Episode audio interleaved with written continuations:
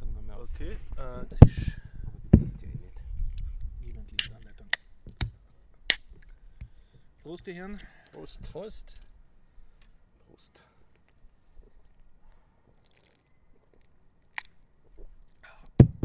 Und willkommen beim Biertaucher Podcast 300 noch was. Genaue Nummer wird in den Shownotes nachgereicht, weil Urlaub ist und ich Schaffen wir das Datum? Datum 25. Juli Siebter. 2017.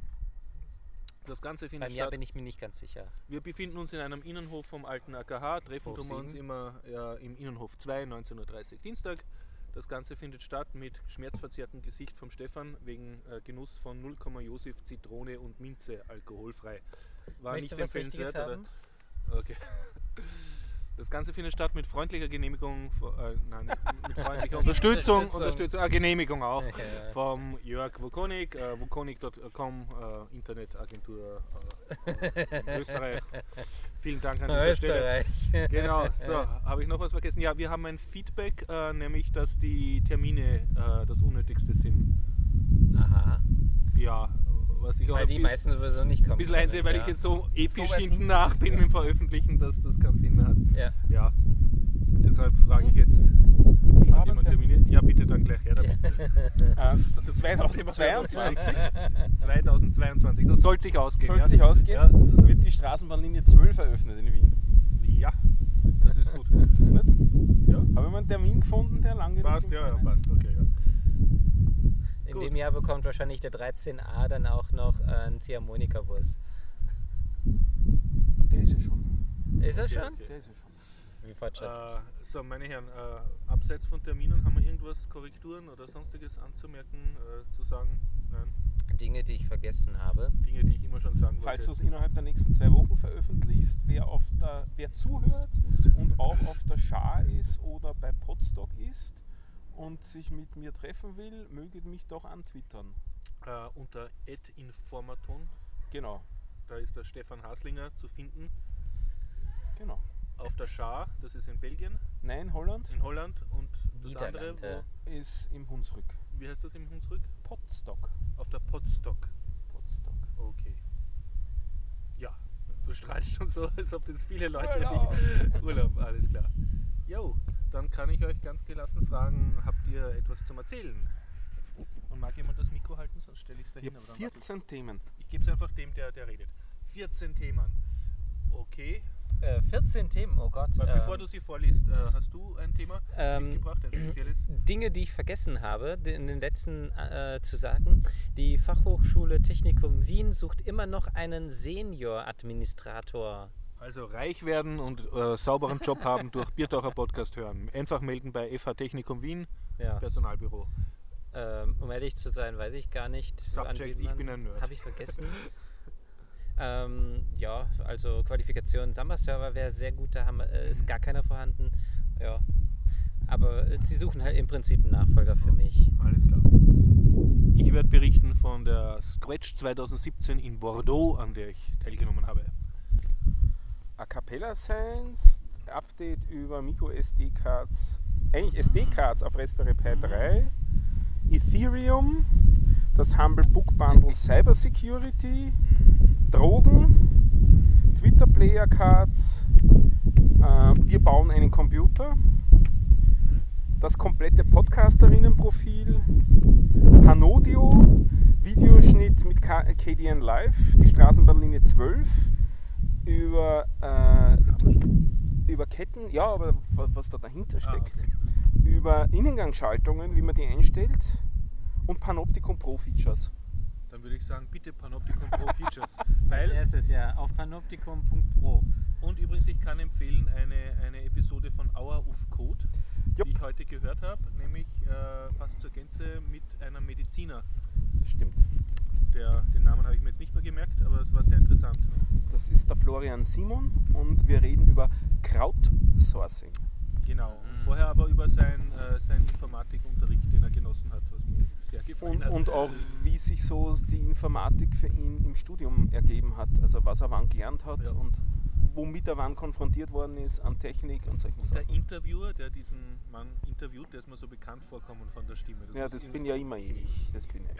Ja. Aber das Crowdsourcing ist ganz lustig. Äh, Es geht nämlich um das Überwachen eines Krautbeets mit einem Raspberry Pi und einer Kamera. Das Keiner heißt also genau. nichts mit schön äh. Crowdsourcing. Habe ich nie gesagt. Ja, gesagt. das Crowdsourcing. Aber wenn wir es schon haben, ich hätte zum eigentlich besser, Crowdsourcing ne? dann etwas. Was- Und zwar was- Gig Economy. Was, was ganz nett daran ist, dass der äh, Florian Simon kaum vorher äh, Programmier- oder Ja. Hardware-Entwicklungswissen hatte und sich das sozusagen anhand dieses Projektes äh, erarbeitet Und wie hat. du in deinem Podcast sehr schön durch gezieltes Fragen herausarbeitest, dass er einfach Python so nebenbei äh, kann, ohne Ja. es zu lernen. Ja, ja. Oder zu, sagen wir so, er hat schnell genug das gelernt, was, Was er er gebraucht gebraucht hat, äh, am Weg zum, zum fertigen Projekt. Was ja für, für Python eigentlich eine sehr nette Geschichte ist, dass das geht. Nicht? Ja, sollte man eigentlich als Python-Testimonial Ja, ja. Ja, ja, Tja, genau. wenn ich mehr organisiert wäre, würde ich das jetzt in der PyUGAT posten irgendwo auf. Das ist Ähm, der hat einen super Artikel dazu geschrieben, Mhm. ellendslang auf seiner Homepage, wo er genau alle Details Ja. beschreibt, bis hin zur Entscheidung, welche Fonts er warum auf dem Mini-Display von dem, der, der hat so ein kleines äh, äh, LCD-Display da drauf von einem Mhm. alten Nokia-Phone, die, diese gleiche Typen da. Und da, da hat man ja kaum Pixel, das heißt, da braucht man auch spezielle Schriftarten und bis zur Entscheidung hin, warum man die Wie Sie am begeisternden Gesicht vom Stefan, das Sie jetzt nicht sehen können, aber Hören. seinen Enthusiasmus hören können, merken, ist das wirklich ein sehr guter Podcast und den kriegt man unter Hour Beim Form.de vom Code ist der Punkt. Also auer-uf-co.de. Das ist Episode. die letzte, Nummer die letzte. 25 Okay. sind wir zurzeit. Und äh, beim Publizieren habe ich gleich einen mittleren Fuck-up gemacht, um aufs nächste Thema umzuleiten und habe einen Link auf Localhost auf mein Testsystem gepostet, Sehr schön. was natürlich nicht besonders viel bringt. Hast du dann Hörerfeedback bekommen? Habe Oder dann nicht instantan Hörerfeedback? nicht, nicht Hörerfeedback bekommen, die mich darauf Ja. aufmerksam gemacht haben. Daraufhin habe ich dann äh, gleich angefangen, das ein bisschen gescheiter zu machen. Ähm, da gibt es diese Twitter-Cards. Also ich poste ja diese Links dann immer auf Twitter und der war dann eben auch falsch. Da Ja, habe ich eben den Localhost. Localhost, den Localhost-Link dann gehabt. Und äh, weil man das auch dort nicht klar sieht, dass das eigentlich ein Fehler ist, weil Twitter dort ja die Links umschreiben und da Ja, stehen ja ja. dann nur irgendwelche Tweetly-Links oder sonst irgendwas. Und bei dir funktioniert der Link ja auch weiterhin? Bei mir funktioniert er weiterhin, Ja, weil der genau, Development verschwärzt selber ist sogar weitergegangen, ganz genau. Na, und äh, haben wir gedacht, also bringst das gleich ein bisschen in Ordnung, beziehungsweise machst das besser. Und da gibt es das äh, äh, Wesen der Twitter-Cards. Von Was denen habe ich gewusst. Twitter-Card? Äh, Im Prinzip kennt ihr Ah, das, also wenn ihr. äh, einen- Schreibt irgendwer Themen mit? Na, gell? Die Ja, Themen sind alle im Pad. Nein, nein, aber mit Aber der die Zeit Zeit. nicht. Ja. Ah, nee, ich glaube, einen Stift habe ich mit, aber ich glaube kein Papier. ja, ja, ist ja wurscht. Also wenn man auf, zum Beispiel auf Twitter einen YouTube-Link Ja. verlinkt, Ja. dann erscheint dort kein Link dann, sondern dann erscheint dort ein. Kastel mit einer Vorschau auf das YouTube-Video. Und wenn man da draufklickt, dann spielt er sogar das YouTube-Video inline ab, Damit du ja nicht Twitter verlässt. damit du ja nicht Twitter verlässt. Und hier ist es jetzt so, das funktioniert allerdings nur am, am Web-Client.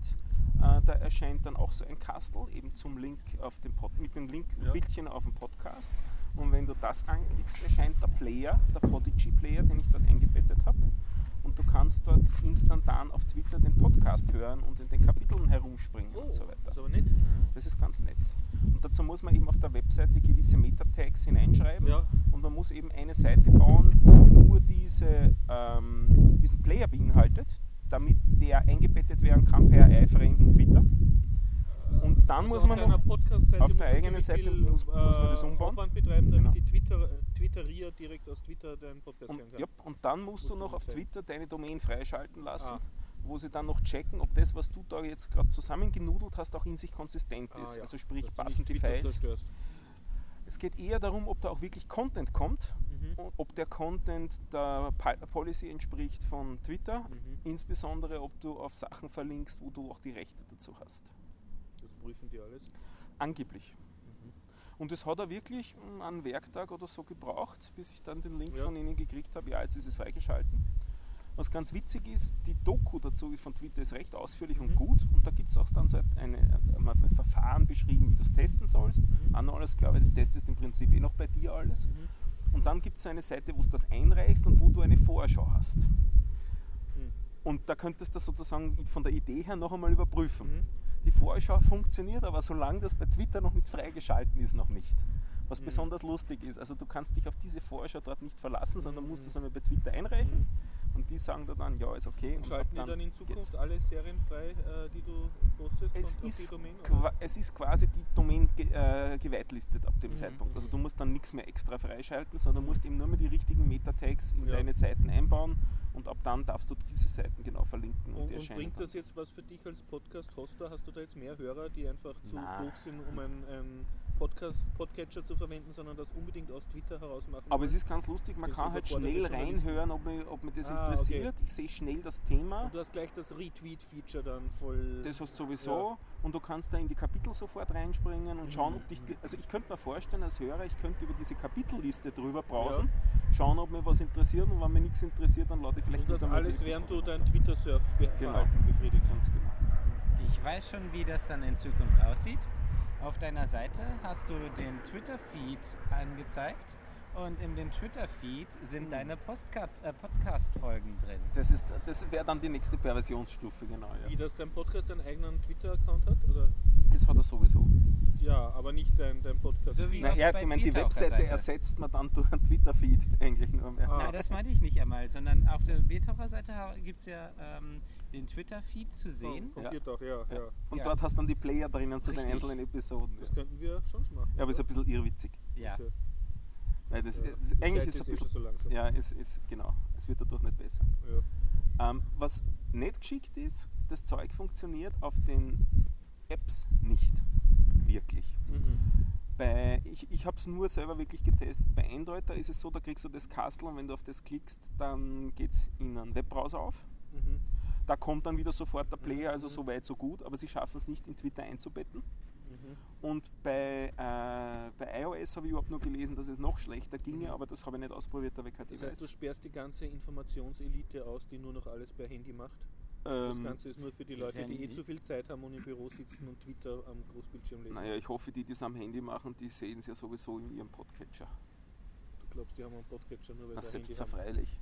Wegen Hour of Code haben sie einen Podcatcher. Ich glaube, Ja, den du, aber auf Code. ich glaub, du lebst zu sehr in der Podca äh, Pod Podcast-Bubble. genau. Ja. Ich kann dir versichern, es gibt sehr viele Leute, die nicht wissen, was ein Podcast ist. Ja, ja, sicher, aber die finden meinen, meinen Twitter-Feed sowieso nicht. Ja, ja. Mein Vater hat letztens gefragt, ähm, welche App muss ich denn auf den Raspberry Pi herunterladen, damit ich äh, Internetradio hören kann? Dann habe ich ihm gesagt, du brauchst nur auf die Homepage der entsprechenden äh, Radiosender gehen und kannst es direkt dort runter, ähm, anhören. Also äh, inzwischen hat sich das Wort App schon an sich Mhm. ähm, für alles Mögliche durchgesetzt. Das ist eigentlich eine negative Sache. Brauchst, ja. Ja. Wobei es schon so Dinge auch gibt, wo man dann so ein Verzeichnis hat von zigtausenden äh, Radiostationen und so. Ja, die gibt es tatsächlich. Zum Beispiel, ähm, ich habe äh, Kat, wie heißt er mal? Miro, ich, Cantata. Miro gibt es immer noch? Ja, ich glaube, der kann auch Radios, Ja, also hat stimmt, auch Miro. Radiostreams oh Gott, ist das schon alt, ja. Also es gibt sicher ein paar, Mhm. die das können. Ah ja, das, was du gerade gesagt hast. ne? Ja das auch, habe ne? ich ja äh, auch schon mal hier vorgeschlagen. Damit kann man ja Podcasts auch hören, dann über MPT. Das kann ich dann über meine Boxen ganz laut aufdrehen und äh, mich dann sozusagen von mir selbst anschreien lassen. Ja, also es äh, gibt schon einige Sachen, aber die sind nicht unbedingt praktisch. Also manchmal ist die au- einfach der Internetbrowser so universell einsetzbar, dass man darauf setzen sollte. Hm. Du hast noch ein Thema. Ich habe nur viele Themen. Bitte, mach noch ein Mhm. Thema. Ich hab nur viele. Du hast gefragt zuerst nach den Panopticon Pro Features. Ja? Jetzt gibt es Pro-Features. Ähm, also es gibt einen Pro-Account, wenn man das Panoptikum unterstützen will, wo es manche Sachen dann gibt, die das dann dadurch mehr kann. Also man kann dann mehrere Personas zusammenlegen und umleiten zueinander und so Okay. weiter. Aber es gibt auch neue Sachen, die nichts kosten, wie zum Beispiel, man kann jetzt das vollständige Podcasterinnenprofil sich erstellen. Also wenn man in einem Podcast mitmacht, hint, hint und man schafft es nicht, hint, hint, dass Hint, hint? man im Feed verlinkt wird, richtig, hint, hint, bei den Kontributoren, hint, hint. Findest du jetzt nicht? Na, selbstverständlich. Ja, weil ich. Dann kann man dann kann man im Panoptikum auf den, äh, wenn man angemeldet ist, auf den Podcast hingehen und Ja. sagen, ich habe aber trotzdem mitgemacht, auch wenn das dort Das nicht heißt, im ich Feed könnte steht. jetzt im, im Panoptikum das machen, wo ich im Feed zu faul dazu bin, nämlich die Autoren richtig rein tun. Das könntest du nicht machen, weil du nicht die Accounts von den anderen Leuten hast.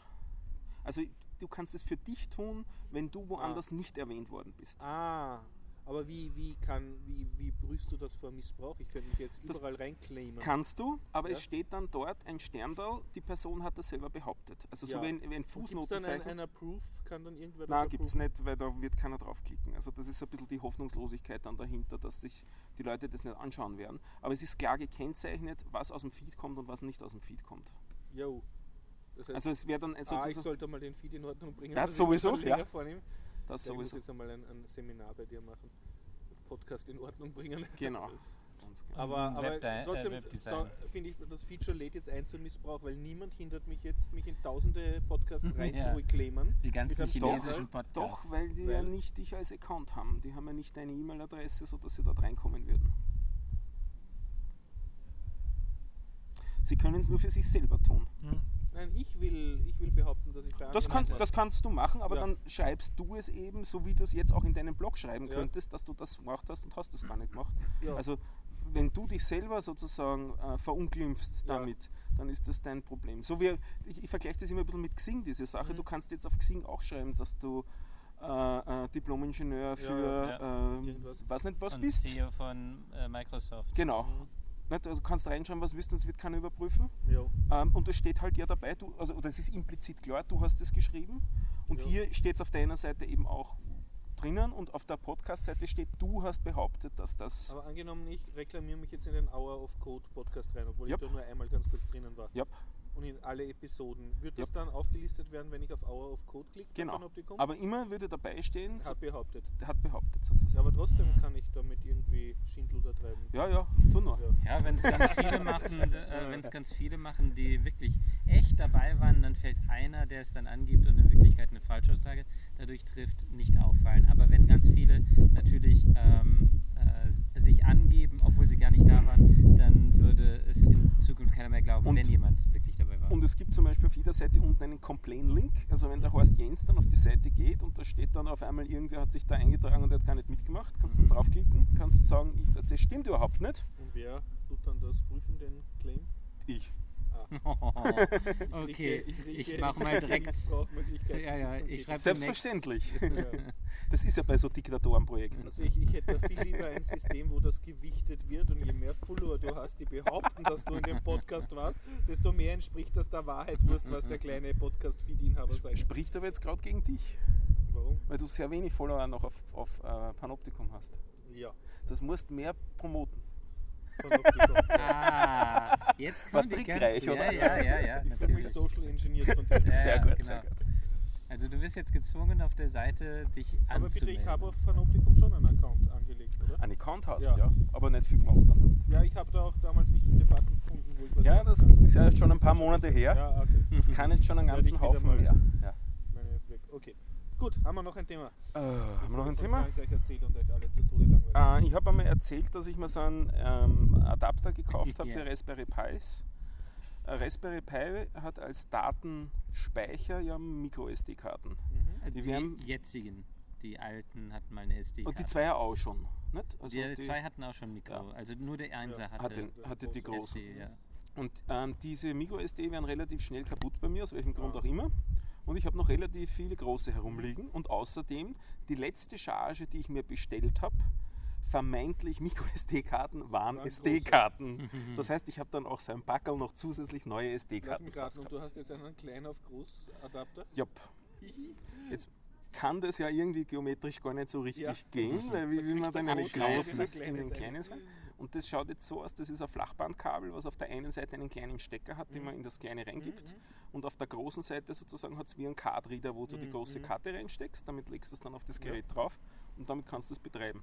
Das heißt, Funktioniert? es ist tatsächlich kontaktmäßig gleich. Absolut, ja. Mhm. Funktioniert ohne Probleme das Ding. Mhm. Ich habe es auch schon wieder geschafft, mir große Korrupt zu machen, aber ich habe Mhm. ja so viele große Karten, kein Mhm. Problem, beziehungsweise einfach dann neu drüber gespielt. Also ich habe es jetzt immer wieder erlebt, wenn das Filesystem nicht gesynkt ist, dann, äh, bevor man runterfährt oder rebootet, der, der fun irgendwas funktioniert nicht mit dem automatischen Synken vom Filesystem dort. Also jetzt mache ich immer vor dem Reboot das manuell. Das einfach synkt zu sagen so. und dann ist es in Ordnung. Da habe ich irgendeinen ein, einen Fuck-up mit meinen, mit dem, vielleicht ist der SD-Controller nicht ganz okay, der da drauf ist. Aber damit haut das jetzt hin und so habe ich das jetzt am Laufen. Und Betriebssystem ist weiterhin da drauf Ubuntu 16.04, das Mhm. rennt echt hübsch. Das Mhm. ist jetzt weniger Zores als das 14.04er war, was ich Am vorher Raspberry, gehabt habe. Ja, Also du rennst grafisch. Am Raspberry rennst du Ubuntu. nicht grafisch, wie ein Serverbetriebssystem, Mhm. äh, headless, Also ohne X. ohne X. Mhm. Und da gibt es eben Images dafür Mhm. und das funktioniert Okay. sehr hübsch. Das Einzige, was mir nicht dran gefällt, ist, die haben so ein Auto-Discovery-Feature eingestellt, was am, beim ersten Mal booten Mhm. ewige Zeiten braucht, Mhm. bis das WLAN dann akzeptiert. Das am besten abdrehen und dann ist er Ruhe. Irgend so ein, Okay. weiß nicht, Awahi klumpert oder so. Mhm. Awahi, ach so. Ähm, Und damit sucht er dann ewig herum, ob es nicht noch irgendwelche anderen Netzwerke, glaube ich, gäbe und die findet er nicht und irgendwann Aha. ist er dann doch bereit. Das ist interessant. Also ich habe Awahi immer im Einsatz bei, äh, Ja. zu Hause. Da bekommt es auch meine Server direkt mit, ähm, damit ich .local auch benutzen kann. Ähm, und falls der DNS bei mir zu Hause ausfällt, auch. Äh, und bei mir braucht das aber nicht lang. Allerdings habe ich auch kein Ubuntu, sondern nur Debian, also Raspbian. Und das ist ein extra Paket, was da installiert ist dazu. Ich weiß nicht mehr, wie das Mhm. heißt. Ähm, Also das- was nicht im Standard-Image von Ubuntu drin ist. Da ist noch ein, ein extra, äh, extra Paket mit einem anderen DHCP-Client. Also es ist eine in der andere Variante vom, Ach so. von DHCP ähm, da in Verbindung. das ist der DHCP-CD. der ist. Standard. Ja.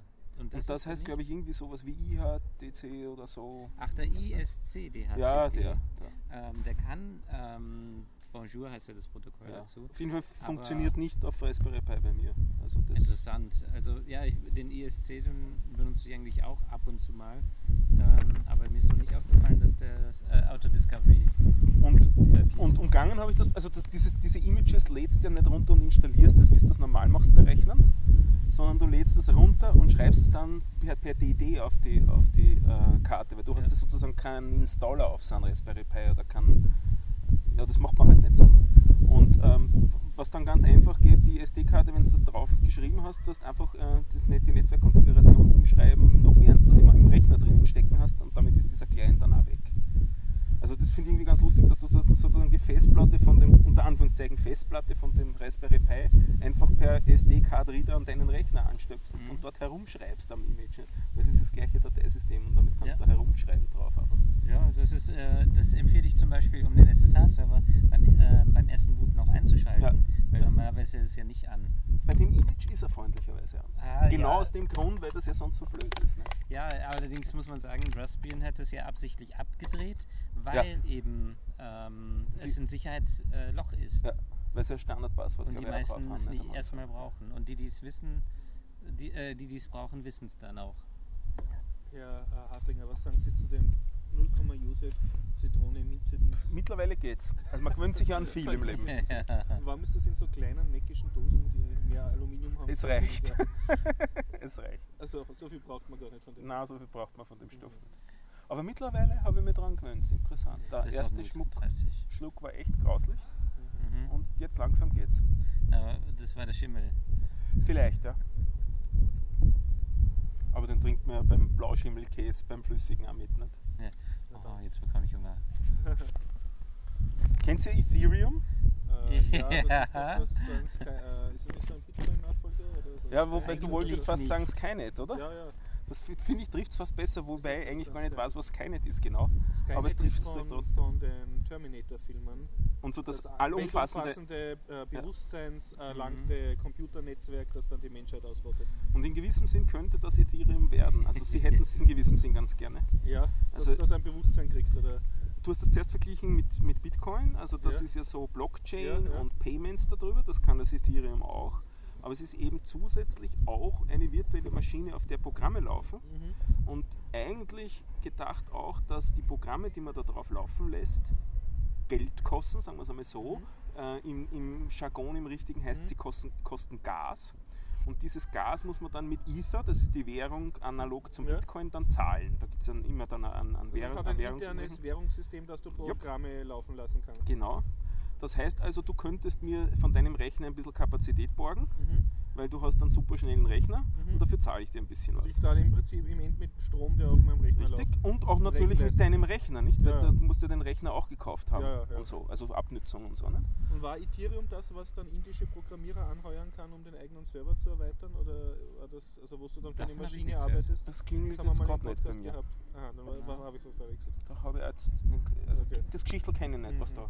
Je- Jetzt in der Woche was oder in den letzten zwei Wochen war es zweimal in den Medien, weil sie ihnen ein paar Millionen geklaut haben.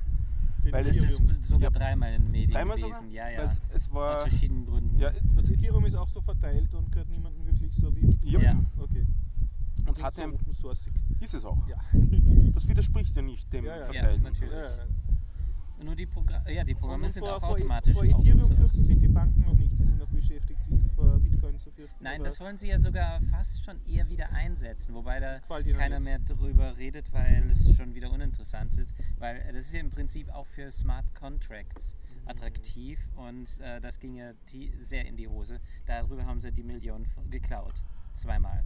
Viel mehr als eine Million. Erklärt, erklärt Ja, mal. das ist 8 Millionen und 13 Millionen habe Ja, ich gelesen. also zweimal wurde Ethereum äh, in den letzten zwei Wochen ähm, jemand beklaut. Aha. Und zwar, indem er ein Programm hochgeladen hat. Ähm, die, da steckte halt jede Menge Geld hinter. Das Programm war aber so schlecht geschrieben, dass äh, Leute Bugs drin gefunden haben und haben diese Bugs dann ausgenutzt, um dann das Geld, was dahinter lag, Ich habe dann Gas rauszunehmen. oder Ja. Ether abgezweigt, Ether. was das Ja. Schlimmere ist in dem Fall. Und Ether ist genauso viel wert wie Bitcoins oder kann man das noch nicht so sagen? Es ist unterschiedlich. Das ist dann jetzt die dritte Schlagzeile Es gibt halt einen, einen Umrechnungsfaktor zwischen den beiden dann Ja, schwankt, wie die, wie die, genau, wie die Währungen. Ja, man kann ja. sich das halt auch wie Währungen vorstellen. Mhm. Aber macht, Nur halt macht nicht Sorten. staatlich gestützte Ja, Währungen. aber macht Ethereum jetzt Sinn so als Bitcoin-Alternative oder ist es Mhm. nur eher noch komplizierter? Oder da das kann man drüber streiten. Sag du das mir mit warum nicht. Auf Spatzen? Ähm, weil aus diesen drei Grün- Gründen, weshalb es in den Medien war. Das sind für mich ganz massive Gründe gegen Ethereum. Ich war also für so, das ist kein Geheimnis, ich war, seit ich das erste Mal von gehört habe, ähm, sehr skeptisch, dass, ob das funktionieren würde. Und äh, es bewahrheitet sich wirklich alles. Also erstens, Gelddiebstahl ist es wesentlich leichter als bei Bitcoins. Bitcoins basiert ja Mhm. nur auf Kryptographie, aber Mhm. dort sind ja noch Programme, die Also mehr jemand schreibt. mehr, mehr Sicherheitsrisiken dann. Ja, es sind mehr äh, Risiken Mhm. dabei, dass jemand dir was klaut. Ähm, und der dritte Grund ist, äh, äh, Quatsch, die dritte Schlagzeile äh, war nämlich, dass der Kurs ganz stark geschwankt hat. Ja, was aber in Verbindung mit diesem Diebstahl auch war. Ja, aber nicht nur. alles von Bitcoin. So heftig nicht. So Ja. heftig Der war auf ja. 10 Cent oder so herunter. Ja. Also wir, es war de facto nichts wert, Verdammt, einen dann hätte ich Moment. Ethereum kaufen müssen. Ja, aber nur einen Moment. viel wert. Ja. Ja, aber ähm, der, diese Geldschwankung äh, hat ja ganz große Auswirkungen. Leute haben sich ja extra Grafikkarten gekauft, um eben Ethereum zu meinen. Ja, das kannst du meinen wie Bitcoins mit diesen, Ja. mit diesen Ja, Spezialkarten. also Geld generieren, indem du Mhm. Rechenleistung zur Verfügung stellst. Und äh, das hat dazu geführt, dass die Grafikkarten äh, zum Teil um 100 Euro teurer waren als Mhm. vor noch einem halben Jahr. Und waren die wenigstens brauchbar als echte Grafikkarten oder waren die spezielle Mining-Karten? Es gab tatsächlich auch äh, Her äh, Hersteller, die dann äh, aufgrund dessen Karten Ja. auf den Markt geschmissen haben, die überhaupt keine Anschlüsse hatten für also die Monitore. nur zum Minen noch da Die waren. war, dann nur noch zu meinen. Äh, für äh, Bitcoins nimmt man heutzutage keine Grafikkarten mehr, weil das ist zu ineffizient Gibt's- gibt's geworden. ja schon spezielle Mining-Rigs, ne? Ja, das sind ASICs. Ähm, für Ethereum gibt es noch keine ASICs, deswegen benutzt man da noch Grafikkarten. Die CPU reicht Und inzwischen nicht mehr wird es aus. wahrscheinlich auch nicht mehr lang geben, äh, weil so lang gibt es kein Minen mehr bei. Also Minen ist bald erledigt bei Ethereum. Äh, Bei Ethereum. Mhm. Ja, ich Bei glaub, Bitcoin schon noch, oder? Äh, Bei Bitcoin geht es bis 2025 und Mhm. bei Ethereum Mhm. Gibt es Schätzungen, die jetzt, Mhm. dass es sogar noch heuer aussehen soll, aber ich glaube, es wird jetzt nächstes Jahr dann aussehen. Und dann ist ausgemeint, oder? Dann ist ausgemeint, ja. Ja. Dann wird das Ding halt mehr wert, wenn du so willst. Aha, ja. mhm. Also eine, Also die Geld ähm, Geldmenge ist begrenzt sozusagen. Ja, Mhm. das heißt eine Wertsteigerung jedes Mal. eingebaut. Ja. Ähm, und dadurch, dass die Grafikkarten in die Höhe schnellten, sind auch irgendwann die äh, war es dann ein Problem, Grafikkarten zu bekommen. Das hatte also wirklich wirtschaftliche ähm, Also auch den realen Auswirkungen. Markt, Ähm, und dann ist der Ethereum-Kurs mal eben schnell um, auf die Hälfte gesunken. Also von gemeint haben, oder? 300 auf 150 oder sowas. Ich meine äh, etwas Mhm. unter 200. Und ähm, finanziell rentiert sich da das Meinen mit Grafikkarten überhaupt nicht mehr, ähm, weil nämlich du ähm, so viel wie du verdienst, in der Zeit hast du mehr Stromkosten gehabt und mehr für die Ja. Grafikkarte ausgegeben. Deswegen sind jetzt wieder nämlich die Grafikkarten günstiger geworden und ziemlich viele schmeißen ihre gebrauchten Grafikkarten wieder auf den Markt. Über Ebay oder sonst was Das- verkaufen, ja. Das ist doch alles Wieder super. Auswirkungen Ja. Ja. Fördert doch den Markt. Und Ja, der Kapitalismus ist so aufgebaut, dass du unnötiges Klumpert kaufen sollst und Ja. das dann soll ziemlich bald verbraucht sein und dann schmeißt es weg Mhm. und kaufst Neues, sonst kracht die Weltwirtschaft. Ja. Aber- und nur die, die als erstes dabei sind, haben überhaupt die Möglichkeit, Gewinn zu machen. Wer zum Schluss kommt, unterstützt ja im Prinzip nur die Ersten. Ist, ja, im Prinzip ja.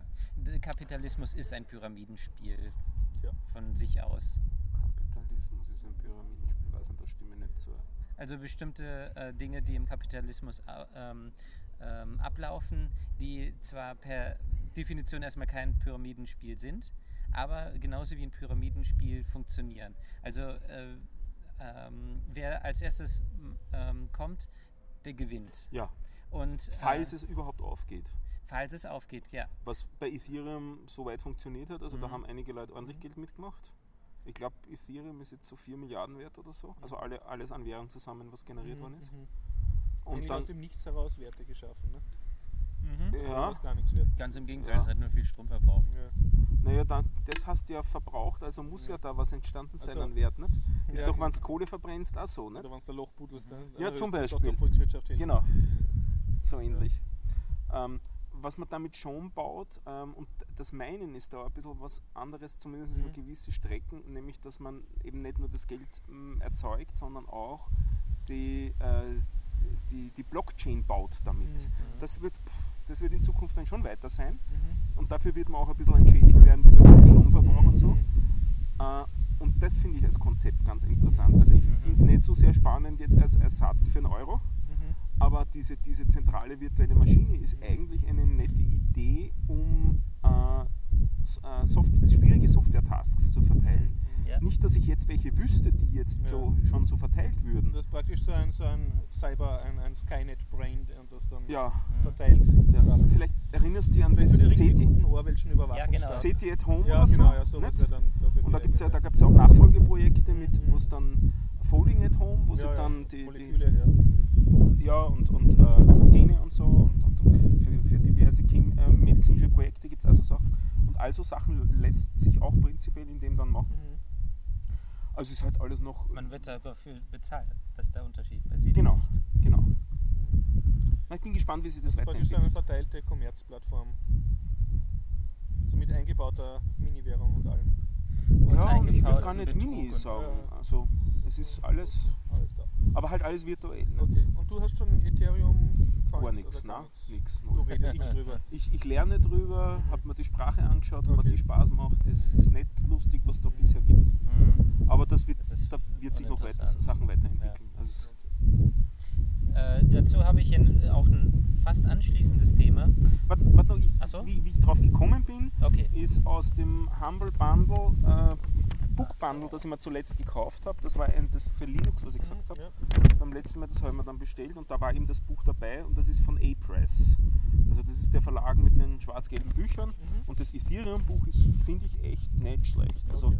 wenn man noch nicht, nicht eine wirkliche Ahnung davon hat und wissen will, so die ganzen Basissachen, Das heißt zufällig Ethereum for Dummies? Oder? Nein, Ja, nein, das hat mit der Dummy-Serie nichts zu tun. Und ähm, ich finde es recht manierlich lesbar. Es wird nicht alles wirklich erklärt, aber es ist für einen Einstieg echt gutes Buch und hat so 300 Seiten oder so. Also es ist auch nicht, kein, kein Agerwälzer.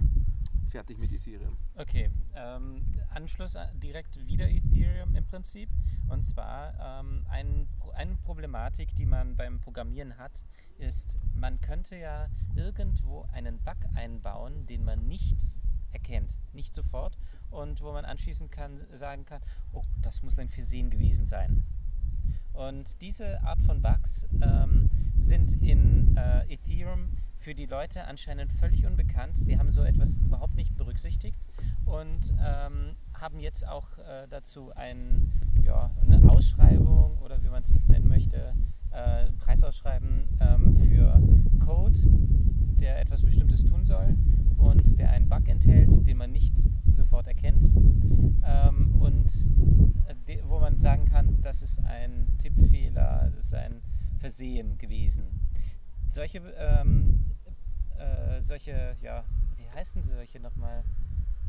Wenn man irgendwas gew äh, ähm, gewinnen kann, also erster Platz belegen kann. Ach, Wettbewerb, ja, Wettbewerb. Ähm, Bug Bounty. Aber es ist es eigentlich. ja, das ist kein Geld, was da fließt, sondern nur einfach ähm, Ah, ne? Ich dachte, da kriegt man aus bei dem. Bei Ethereum vielleicht. Aber Ja. das, was ich kenne, das Handle Handle C, äh, da bekommt man nichts. Das ist dasselbe mit der Programmiersprache C. Und jeder, der sich mit Programmieren auskennt, dem kann ich das nur empfehlen, sich anzuschauen. Es ist wirklich ähm, sehr äh, unterhaltsam für jemanden, der C kann. Also ich hatte echt meinen Spaß, die Dinger zu lesen. Da waren wirklich richtig krasse Sachen, auf die man wirklich nicht so schnell kommt. Äh, beschrieben auch, also gut beschrieben. Für jemanden, der ähm, kein C kann, ist es nicht empfehlenswert, der wird nichts daran verstehen. Boah, es ist jetzt kalt auch noch. Es ist kalt und windig und in diese Störgeräusche hinein mache ich meinen Bericht von Bordeaux 2017, Scratch-Konferenz.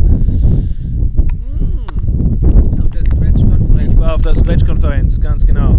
Bin erstmals in meinem Leben mit einem Flixbus hingefahren, über Nacht, und zwar über Prag. Da? Wie über Prag. Ja, der- das Nach Flixbus, also erst nachdem ich, ich habe Flixbus eingegeben, Wien, Paris Mhm. und äh, habe dann, nachdem ich das gekauft habe, erfahren, aha, der hält in Prag. Du wolltest nach Bordeaux. Ja, und ich bin dann mit dem TGV von Bordeaux, äh, von Paris nach Bordeaux gefahren. Und das alles nur, weil ich ganz öko sein wollte und nicht fliegen.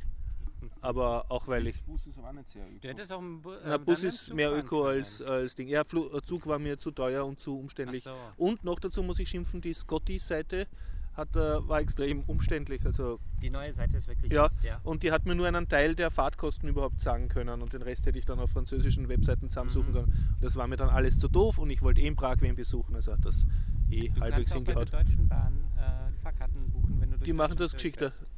Ja, ja da wär ich- den bekommst. Äh, kriege ich dann die ganze Strecke und nicht wie über ÖBB nur ein Kann Teil. sein, muss aber auch. Ah, muss auch nicht sein. Ja. Also wenn es zum Beispiel ein Zug ist, der Mhm. nicht durch Du- Deutschland Ja. geht, zum Beispiel Paris-Bordeaux, Ja. hätte der auch nicht gewusst. ah, okay, okay.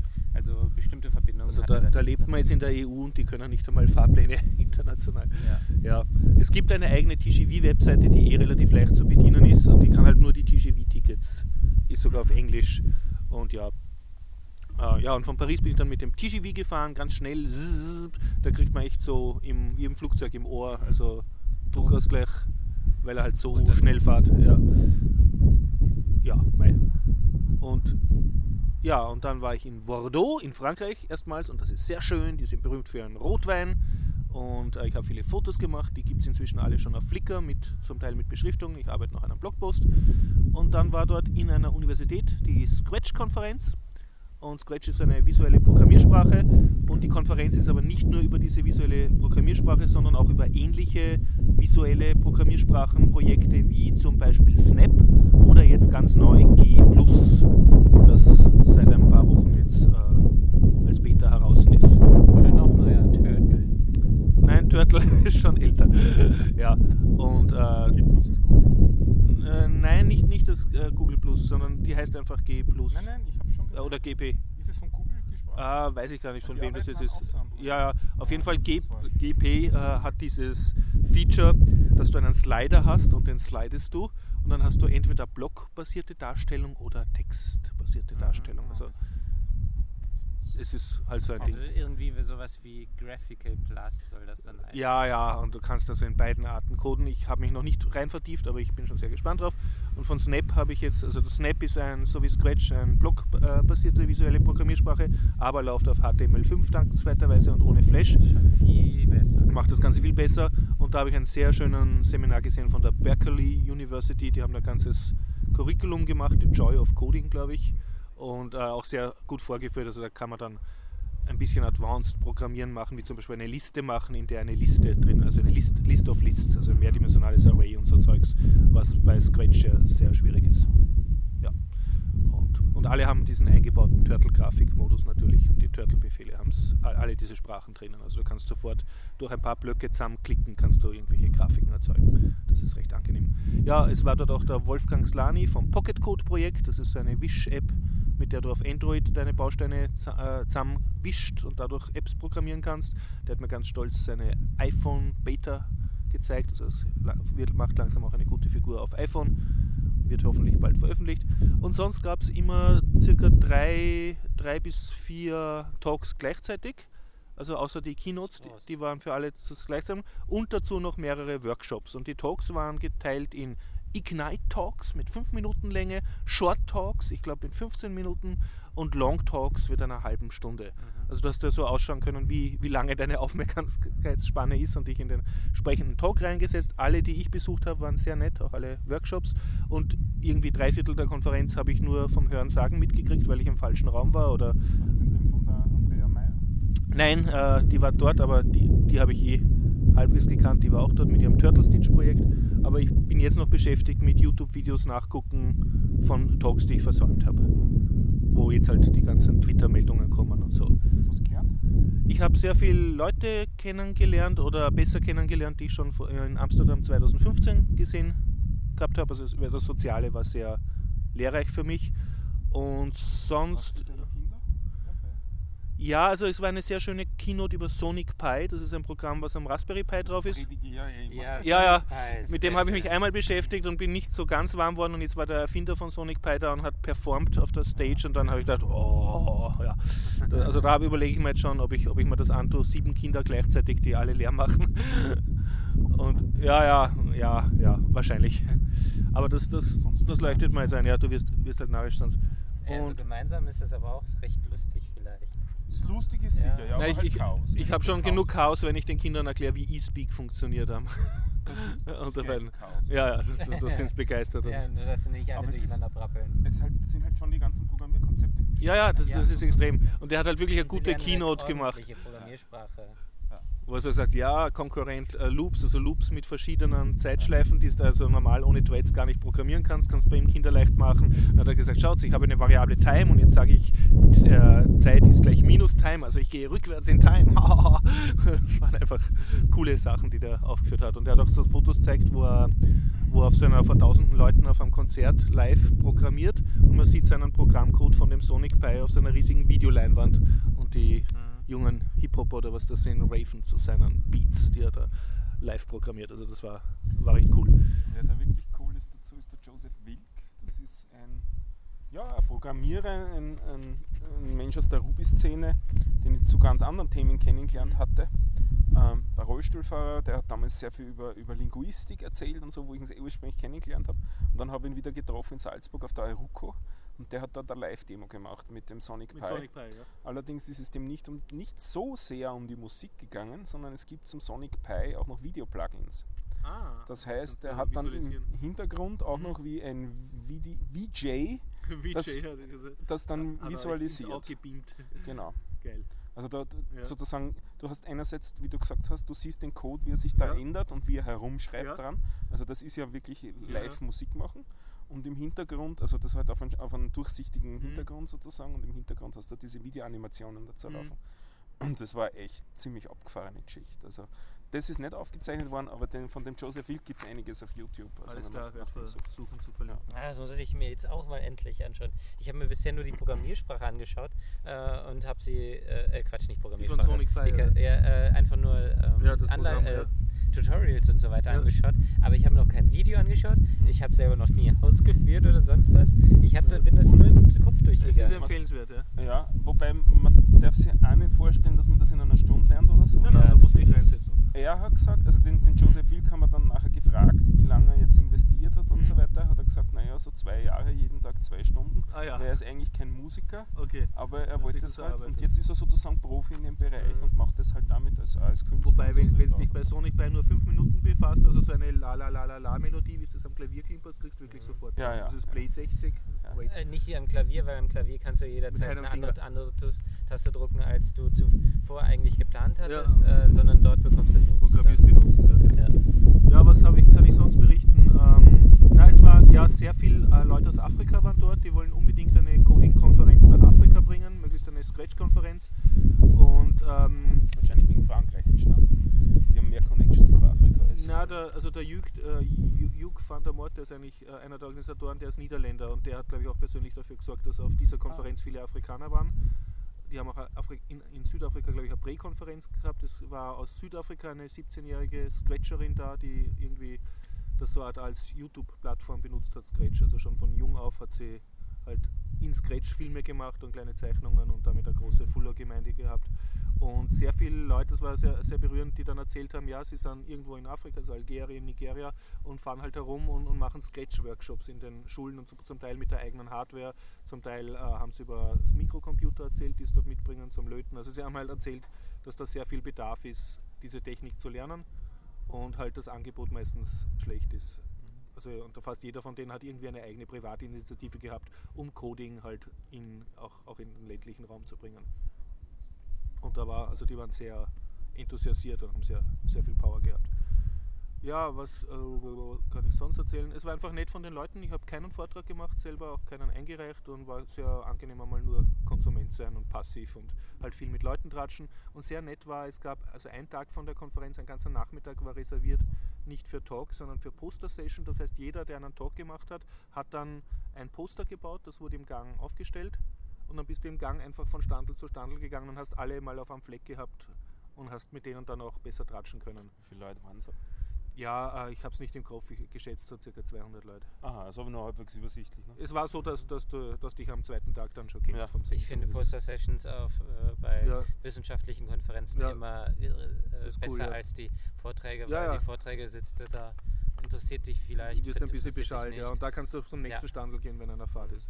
Blöd ist halt, die, die populären Standeln sind dann halt sehr überlaufen und du kommst Ja. kaum zum Reden.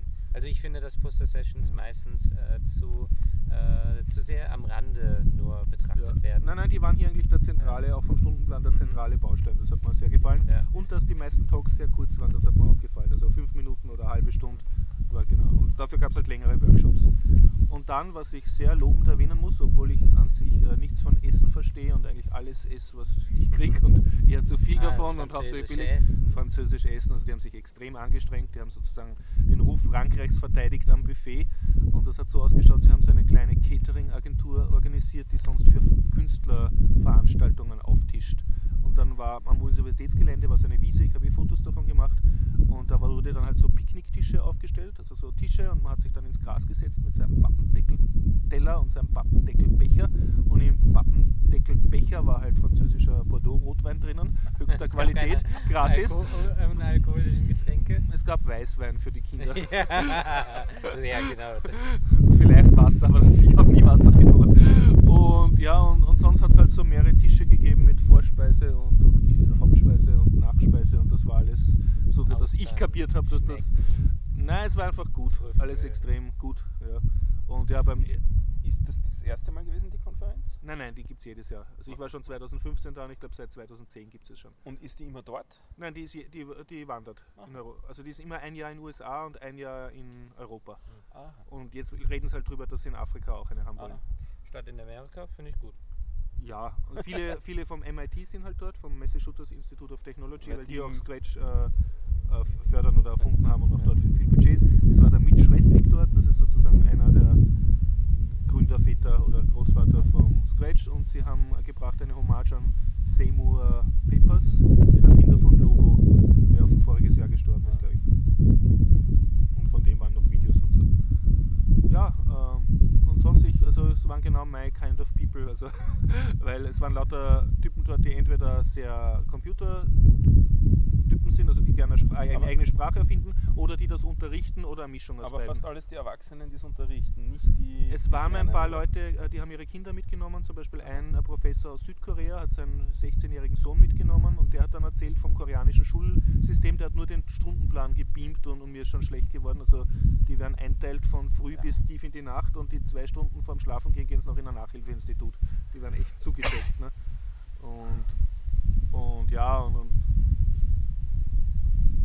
es waren ein paar dort, die mit Familien und Kind dort waren, aber die Kinder waren jetzt nicht unbedingt auf der Konferenz. Also es gab keine offizielle Kinderbespaßung oder Kinderbeschulung auf der Konferenz. Aber es waren zumindest ein paar Jugendliche dort. Ja, und auch, auch ein paar Minderjährige auch auf der Konferenz. Ja. Das, das war schon. Und ich glaube, also speziell bei den Workshops hätte es auch mit Kindern genug Spaß gehabt, aber im gewissen Alter zumindest. Und sonst kann ich sehr empfehlen, speziell für Lehrer, Lehrerinnen, für jeder, der im schulischen Bereich mit Informatik zu tun hat und gar nicht einmal jetzt so der super Programmierer sein muss, weil dieses Sonic Pi zum Beispiel wäre auch für einen Musiklehrer total gut gewesen. Man muss halt nur eine gewisse Affinität haben zu Computern. Eine sehr nette Konferenz von den Menschen auch halt, weil, weil die aus unterschiedlichen Backgrounds kommen und jetzt nicht so eine nur aus der Nerd-Bubble. Nett. Und französisches Essen. Und Ja, französischer das Wein. ist- Und das französische Frauen. natürlich, Konferenzsprache ist Englisch. War Englisch, ja, und ich habe ja Französisch maturiert, also ich habe in Bordeaux dann wieder versucht, auf Französisch ein Glas Wasser zu bestellen oder so. Und, Und äh, hast ein Bordeaux bekommen? Nein, nein, also ich kann zwei Phrasen, un Bier s'il vous plaît, äh, un Vin rouge s'il vous plaît, also ein Bier bitte oder ein Rotwein bitte, weil ähm, es gab Abendsveranstaltungen, da war auch das Buffet gratis. Und die Bar auch. also ich habe ge Oh. geschmaust und geschlemmert und gesoffen wie Gott in Frankreich. Das war für mich sehr, sehr nett. Jetzt bezeichnet er sich selbst schon als Gott. Gott, ja, ja. Wie, nein, wie Gott in Frankreich. Ja, ja, Leben wie gerade Gott in ob der Frankreich. Twitter-Handle wohl noch frei ist. Wie Gott in Frankreich. Frankreich. Ja. Nee, den hat er schon registriert. Nein, nein, war, war extrem gut. Ich bin sehr dafür, dass mehr Konferenzen in Frankreich stattfinden. Und genug Drogen gekriegt? Drogen. Ja. Was meinst du jetzt damit konkret? Naja, Substanzen, die abhängig machen. Naja, Rotwein. Ja. Rotwein. Und? Also die letzte, die letzte Konferenz, die ich besucht habe, war in Amsterdam. Ja. ah. Ich versuche auch schon ein bisschen ja das Thema umzuleiten Okay. auf einen YouTube- YouTube-Channel, über den ich gestoßen, Mhm. äh, gestolpert bin, Ja. auf den ich gestoßen bin, der Drugs Lab heißt, also Drogenlabor. Okay. Ein holländischer, bitte? Also sind das Anleitungen, wie man es herstellt? Äh, nein, sondern eher, wie man es anwendet. Und zwar Oh. Ein holländischer. YouTube-Kanal. Ja. Äh, ja, könnte man sagen. Ähm, g- sogar gefördert, glaube ich, vom Ministerium, wenn ich es richtig verstanden habe, wo drei junge Leute in Zweiergruppe Mhm. immer eine Droge testen Okay. unter wissenschaftlicher Begleitung. Ah, ja. Und das ist immer so ein Viertelstunden-Video, äh, wo dann auch ja, wo auch äh, äh, Stoppuhr läuft, wie lange das jetzt seit der Einnahme ist und wie Mhm. groß die Dosis ist, was Ja. ist der Wirkstoff, Okay. was für Nebenwirkungen hat und du Mhm, siehst, mhm. scha schaust halt zu bei dem Trip, Okay. den ja. er oder sie hat. Also passiv Drogen konsumieren. Und ich muss sagen, ich habe echt viel gelernt über Drogen, Ah, ja, wo ich diese Videos angeschaut habe. Und ich, bin- ich habe mit einigen Leuten schon darüber diskutiert, Ja. ob das eine gute Idee ist oder nicht. ja. Ich bin jetzt eigentlich, also für mich sozusagen hätte ich gemeint, wäre es eine gute Idee gewesen, weil damit ist der Bedarf nicht dann auch dort irgendwie, Weil du jetzt eh dich auskennst. sondern man sieht eh, wie das Ja. wirkt. Und bei manchen Sachen denken wir dann, da, na danke, auf die Sachen könnt ihr verzichten. Ja. Also da haben Sind ein paar, Trips drin. ja, ein paar, ein paar jetzt einen relativ unangenehm aussehenden Ja. Na, die wollte ich nicht. nicht? Mhm. Ja. Äh, und wenn man es selber nimmt, lernt man ja nichts. Man kann sich anschließend nicht mehr dran erinnern. Naja, nicht immer. Also das, ist, das kommt da halt, das ist auch eine Frage, die Dosis macht's Gift. Nicht? Ja, und manchmal wei- erkennt man dann nur die Nebenwirkungen, wie zum Beispiel gebrochenes Bein. Ja, und die nehmen keine Überdosen nicht Ja, und so weiter. ja. und nur reinen Stoff.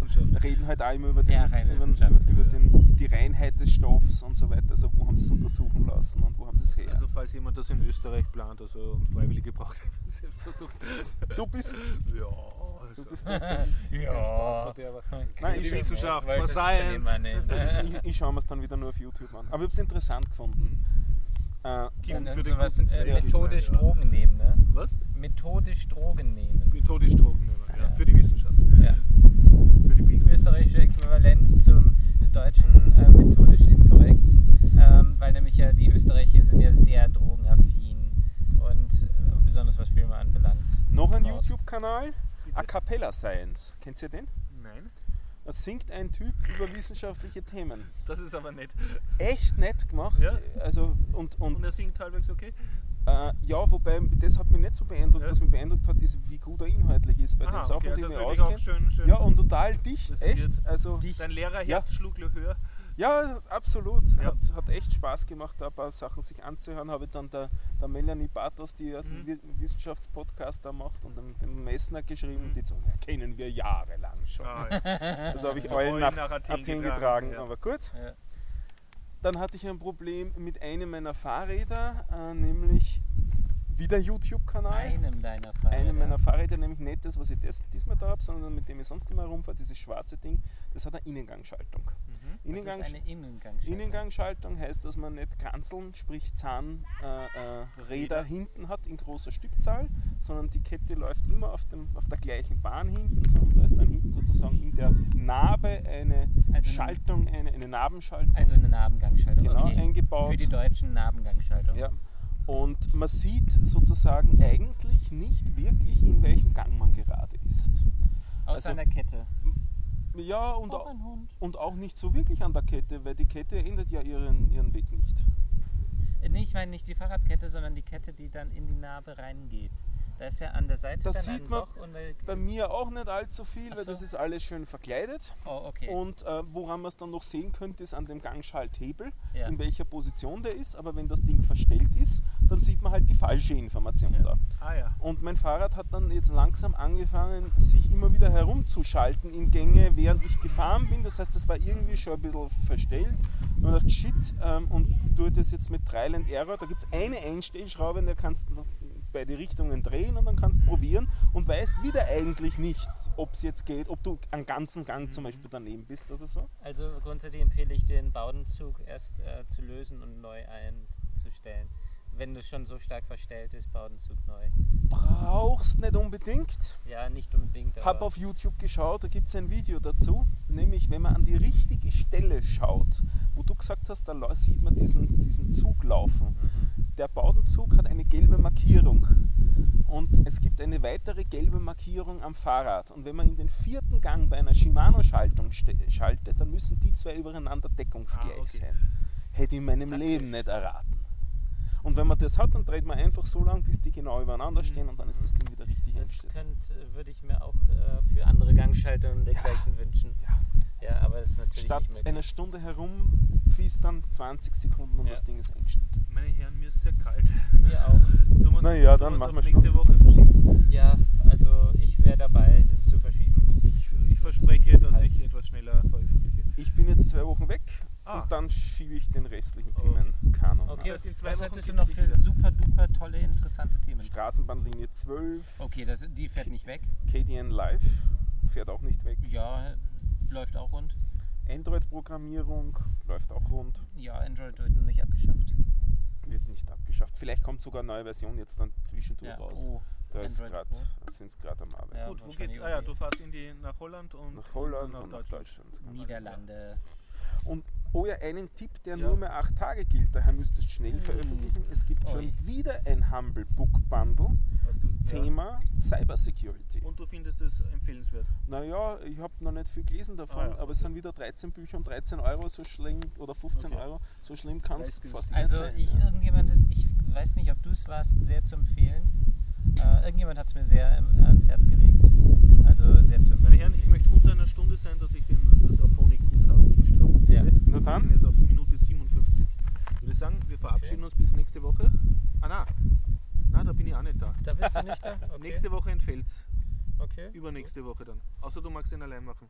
Oder Ähm, ist ein bisschen kalt gerade. Ja, einen Gregor Oder können wir fragen. gehst Ähm, Zukunft? Okay, wir können wie es ja gesagt, noch das nächste ist Woche internes Gerede. ankündigen. Ja. Äh, bis in spätestens zwei Wochen und ja.